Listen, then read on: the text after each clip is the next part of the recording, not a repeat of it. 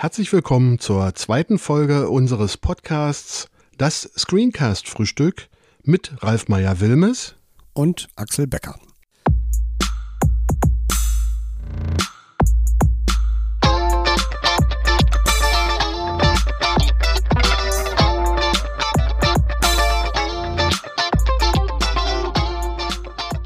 In unserer heutigen Folge geht es um das Thema, welches Mikrofon ist das Richtige für mich? Ja, Ralf, worauf muss ich denn achten, wenn ich mir ein Mikrofon zulegen möchte? Es sind verschiedene Dinge, die man in Betracht ziehen sollte, wenn man sich ein Mikrofon anschaffen möchte. Eine wichtige Frage ist, was möchte ich mit dem Mikrofon überhaupt machen?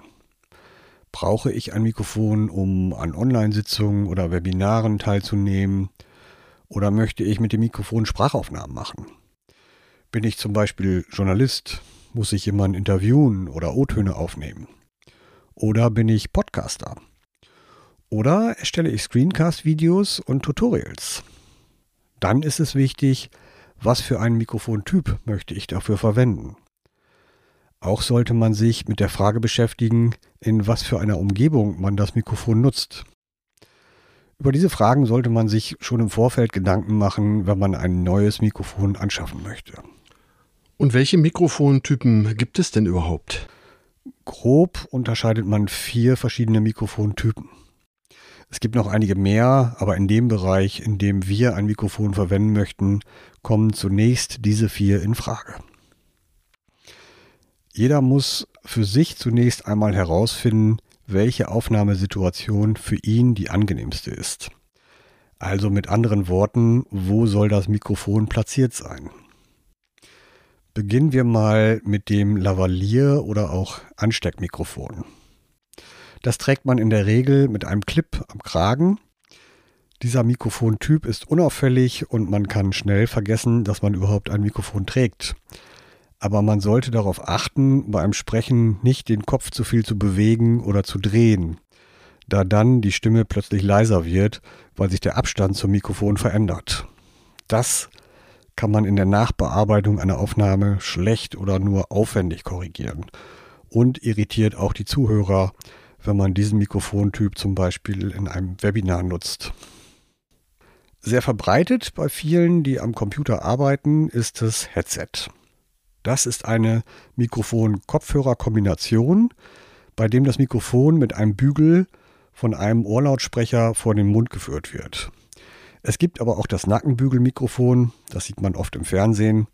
Das ist dann ohne den Kopfhörer, also nur der Bügel, den man hinter den Ohren befestigt. Bei diesem Mikrofontyp spielt es überhaupt keine Rolle, wo man den Kopf hinbewegt. Das Mikrofon wandert immer mit und die Position zum Mond verändert sich nie. Das ist auf jeden Fall eine sehr praktische Lösung. Allerdings muss man das mögen. Ich kann ein Headset nicht gut über einen längeren Zeitraum auf dem Kopf haben. Als nächstes wäre da das Handheldmikrofon. Das benutzt man in der Regel auf einem Stativ. Man kann dieses Mikrofon natürlich auch direkt in der Hand halten, aber zum Einsprechen von Texten läuft man da Gefahr, Nebengeräusche zu produzieren. Aus diesem Grund würde ich da immer ein Stativ empfehlen. Und dann gibt es da noch das Podcaster-Mikrofon. Wie der Name schon sagt, benutzen das viele Podcaster.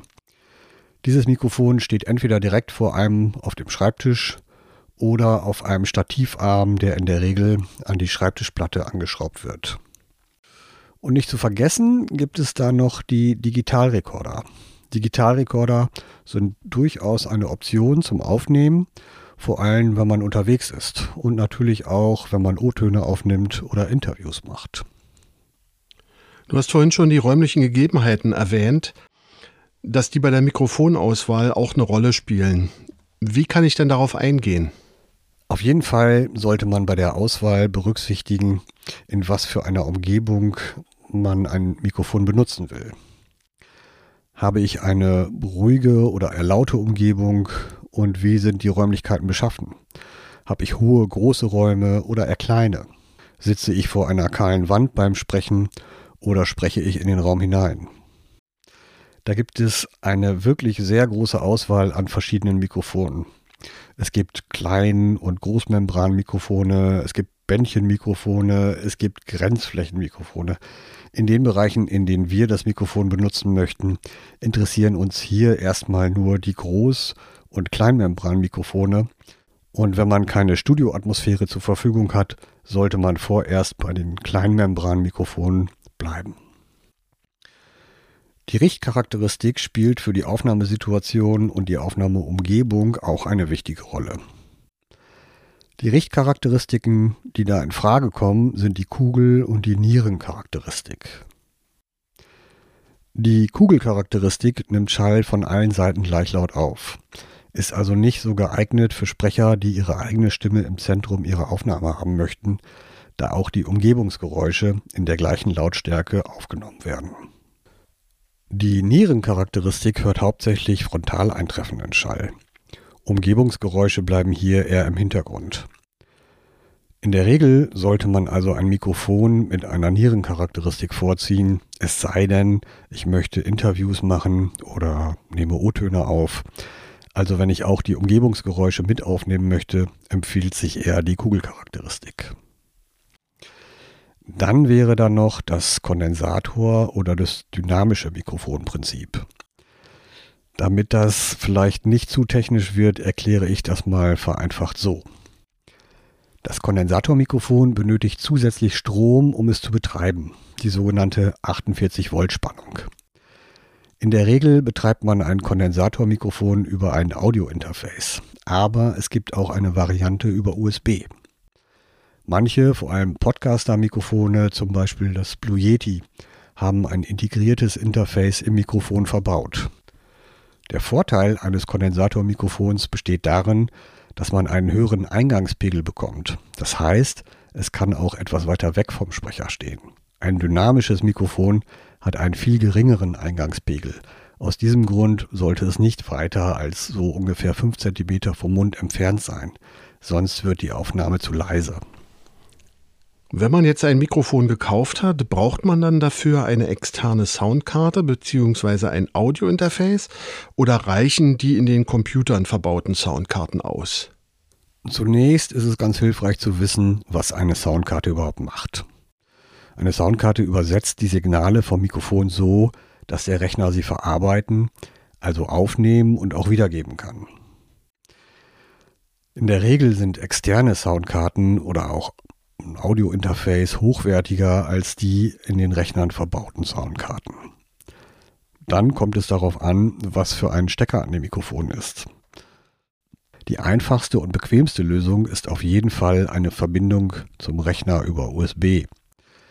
Habe ich aber an dem Mikrofon einen sogenannten XLR-Stecker, dann kann ich dieses Mikrofon gar nicht direkt an meinen Rechner anschließen. Für so eine Verbindung brauche ich dann zwingend ein Audiointerface. Ist denn so ein XLR-Anschluss einfach nur ein anderer Stecker oder bedeutet das auch noch mehr? XLR-Kabel haben eine Besonderheit. Das sind sogenannte symmetrische Verbindungen. Bei diesen Kabelverbindungen werden die Signale ohne Qualitätsverlust störungsfrei übertragen. Muss ich denn beim Mikrofonkauf noch auf irgendwelche Kompatibilitäten zum Computer achten? Äh, oder ist das egal, welches Mikrofon ich mit welchem Computer betreibe? Grundsätzlich kann ich jedes Mikrofon an einem Rechner betreiben. In den meisten Fällen ist das heute USB. Wenn ich mich allerdings für eine symmetrische Kabelverbindung, also die XLR-Variante, entscheide, muss ich zwischen dem Mikrofon und dem Rechner ein Audiointerface benutzen. Ich habe noch so ein Headset zu Hause, das hat äh, Mini-Klinkenstecker. Wie sieht es denn damit aus? Ja, auch das kann man heute noch benutzen. Das muss man dann an den Kopfhörereingang vom Computer anschließen. Die Soundqualität ist da aber nicht so überragend.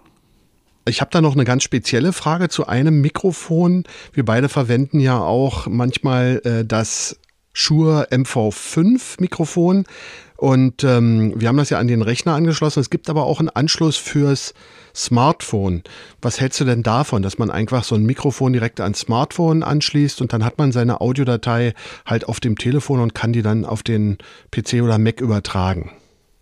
Ja, das Shure MV5 habe ich letztens angeschafft und wir sind ja beide sehr überzeugt von diesem Mikrofon. Man kann das via USB direkt an den Rechner anschließen und es ist ausgestattet mit einem Standfuß und man kann es super direkt auf dem Schreibtisch platzieren. Und selbst in einer Entfernung von 30 bis 40 Zentimetern hat es einen sehr überzeugenden Sound. Außerdem kann man dieses Mikrofon direkt mit dem iPhone verbinden und über eine App aufnehmen und diese Aufnahmen direkt in der App bearbeiten. Ich muss gestehen, dass ich da nicht allzu viel zu sagen kann. Wir haben das ja einmal ausprobiert und wir hatten dann viel Raumhall mit auf der Aufnahme. Um da genaueres zu sagen, müsste ich das noch mehr testen. Es ist aber sicherlich besser als das interne Mikrofon vom iPhone. Und mit einem Preis von circa 100 Euro hat dieses Mikrofon auf jeden Fall ein sehr überzeugendes Preis-Leistungs-Verhältnis. Okay, zum Abschluss jetzt die Frage aller Fragen. Wie viel muss ich denn für ein gutes Mikrofon oder ein Mikrofon mit einem Audiointerface ausgeben? Hier scheiden sich nun wirklich die Geister. Auch wir beide haben ja schon öfter wirklich günstige Mikrofone getestet, die eine durchaus vertretbare Audioqualität haben. Ich finde es zum Beispiel völlig ausreichend, ein günstiges Headset wie zum Beispiel das Sennheiser PC8, das liegt so bei 40 Euro, zum Beispiel in Online-Seminaren zu verwenden. Allerdings würde ich Mikrofone oder Headsets dieser Preiskategorie nicht zum Einsprechen von Tutorials verwenden. Die Mikrofone, die ich empfehlen kann und auch selber benutze, wie das Shure SM58 oder das MV5, auch das Blue Yeti Nano und diverse andere Mikrofone, die eine sehr gute Audioqualität haben, liegen so um die 100 Euro. Mehr braucht man für ein gutes Mikrofon meiner Meinung nach nicht auszugeben. So ungefähr liegt auch der Preis für ein Audiointerface. Okay, das heißt also aus, mit meinen Worten zusammengefasst, unsere Frage, welches Mikrofon ist das Richtige für mich, kann man im Prinzip so nicht beantworten, sondern man kann nur sagen, welches Mikrofon ist das Passende für mich in der entsprechenden Situation. Ja, genau. Ich muss zunächst überlegen, was für ein Mikrofontyp soll es sein. Dann sollte ich meine räumlichen Gegebenheiten berücksichtigen. Für welche Art von Aufnahmen möchte ich das Mikrofon verwenden? Und möchte ich ein Interface benutzen oder ziehe ich eine Verbindung über USB vor? Das sind so die wichtigsten Kriterien, die man beim Kauf eines Mikrofons berücksichtigen sollte. Falls Sie zu diesem doch recht komplexen Thema Fragen haben, können Sie uns gerne entweder in die Kommentare Ihre Frage schreiben oder Sie schicken uns eine E-Mail an info@camtasia-training.de. Ja, unser Techniktipp heute bezieht sich auch schon wieder auf unsere Webseite camtasiatraining.de. Wir haben dort unter dem Menüpunkt Techniktipps einfach Mikrofone, Audio-Interfaces und so weiter getestet mit ein paar einleitenden Worten, aber vor allen Dingen auch jeweils mit einer Stimmprobe, die nicht bearbeitet wurde, sondern ein quasi die Rohaufnahme widerspiegelt. Und da kann man schon einen ganz guten Eindruck bekommen, äh, welches Mikrofon vielleicht gut passen würde, wenn man es benutzt. Dazu gibt es natürlich auch immer die Empfehlung von uns, der Firma Thomann. Äh, das ist jetzt zwar eine kommerzielle Seite, die äh, eben Musikerbedarf, eben auch Mikrofone verkaufen, aber wir sind halt davon überzeugt, dass man dort sehr gut aufgehoben ist, einfach aus dem Grund, weil die ohne Angabe von Gründen die Sachen zurücknehmen. Das heißt, wenn man ein Mikrofon kauft und man sagt, ich möchte jetzt dieses Mikrofon haben für 300 Euro und merkt nach zwei Probeaufnahmen, das ist nichts für mich, dann kann man es zurückgeben und die sind da wirklich sehr kulant und das macht die Sache deutlich einfacher, so dass man wirklich ausprobieren kann, ob das entsprechende Mikrofon für einen passt oder nicht. Ja, das war es auch schon.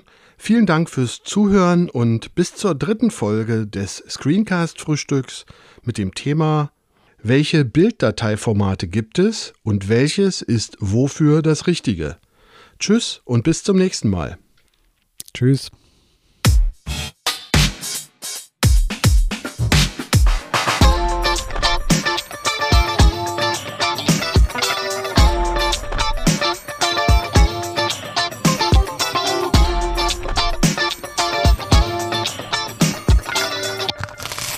Und guten Appetit.